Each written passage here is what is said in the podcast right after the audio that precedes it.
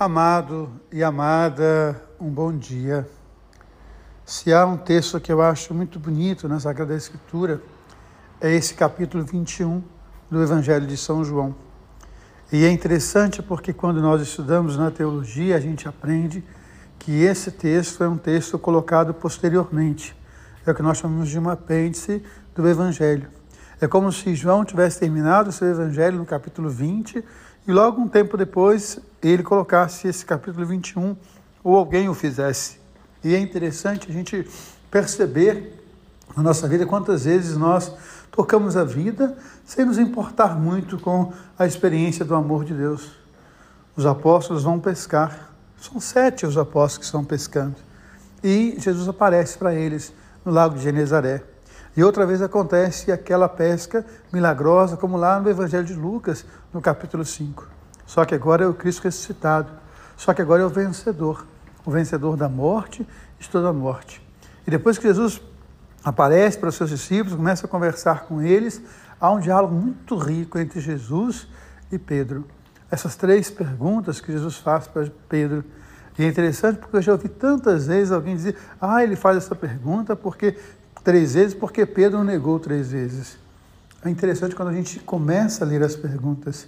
Porque Jesus pergunta uma vez, Pedro, tu me amas mais do que os outros? Pedro responde, sim, Senhor, eu te amo. Jesus pergunta uma segunda vez, agora sem fazer comparativa, Pedro, tu me amas? E mais uma vez Pedro responde que ama. E uma terceira vez Jesus pergunta, Pedro, tu me amas? E aí Pedro chora. Mas é interessante quando você vai ler na língua grega esse texto. Porque Jesus pergunta duas vezes com o verbo agapau. Pedro, agapas-me? Pergunta no verbo ou na expressão mais bonita do amor. Só que Pedro não dá conta desse amor. Pedro responde apenas que filos. Senhor, tu sabes que te filos. Jesus pergunta uma segunda vez, ainda sem comparar, mas pergunta ainda com o verbo ágape. Agapas-me? E outra vez Pedro responde com filos. E é tão bonito o que Jesus faz. Ele desce à altura de Pedro.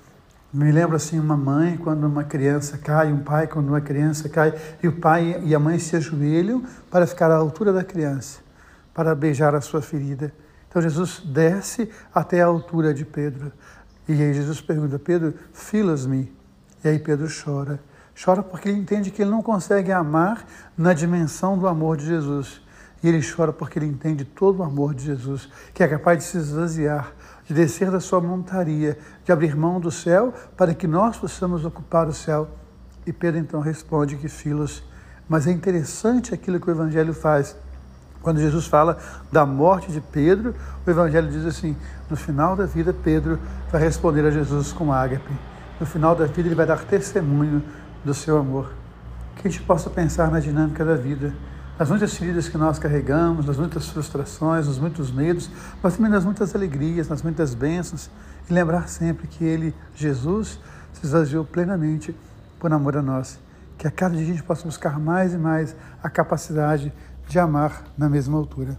Um beijo no coração, um dia abençoado. Deus ama você, Deus ama você. Amém.